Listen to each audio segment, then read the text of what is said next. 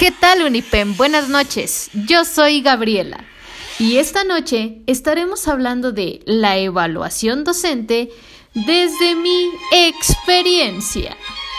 Cabe mencionar que no soy experta en la materia. Sin embargo, para poder dar inicio, es importante saber para qué y qué es la evaluación.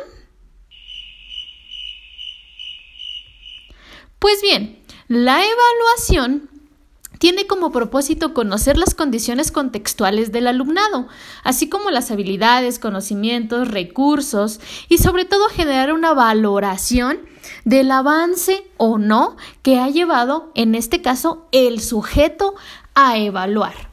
Nosotros, como docentes, hemos evaluado a nuestros alumnos de una manera flexible, formativa, partiendo desde una evaluación diagnóstica para saber en qué condiciones se encuentran los alumnos y así elaborar, diseñar y llevar a la práctica un plan de acción mismo que tendrá como finalidad, pues obviamente la em, evolución, el crecimiento de cada uno de nuestros alumnos.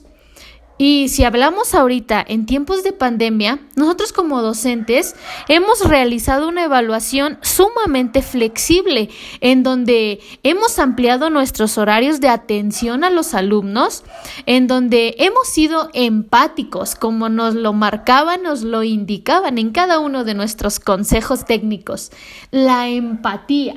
Debemos de ser empáticos y considerar las diferentes situaciones por las que han pasado nuestros alumnos. Y de acuerdo, nosotros como docentes sin ningún problema así lo realizamos, tratando de entender cada una de las situaciones, buenas o malas, que en este caso desafortunadamente fueron más malas, por las que estaban pasando los alumnos. Sin embargo, cabe mencionar que a nosotros como docentes, ¿cómo nos evalúan? ¿Son flexibles? ¿Son empáticos? Desafortunadamente no.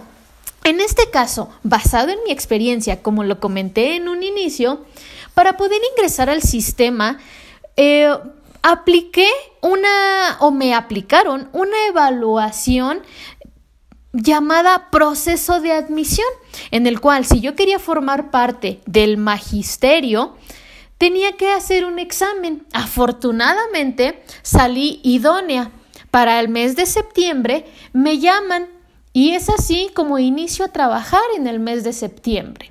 Posterior a ello, al, paso de un año se nos realiza otra evaluación, la cual llevaba por nombre evaluación diagnóstica, con la intención de, como su nombre lo dice, saber en qué condiciones como maestros, claro está, nos encontrábamos hacer un sondeo.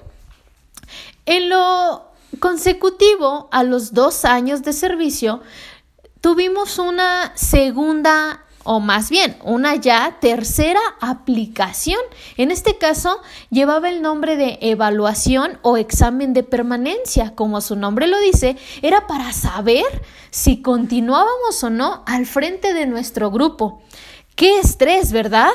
Qué ansiedad, qué pocos empáticos se portaron con nosotros. Y si hablamos actualmente del el proceso para la promoción horizontal o vertical, según sea el caso, ¿Con qué intención lo hacemos los docentes? Tenemos la oportunidad de seguir creciendo, de seguir preparándonos, de aspirar a algo más. Sin embargo, ¿de qué manera lo hacen? ¿Ejerciendo presión? ¿Ejerciendo estrés? ¿O siendo empáticos? Flexibles como el sistema nos lo pidió a nosotros. Se los dejo a su consideración. Vamos a reflexionar de qué manera nos piden a nosotros como docentes evaluar a nuestros alumnos y fácil, de qué manera nos evalúa el sistema a nosotros como docentes.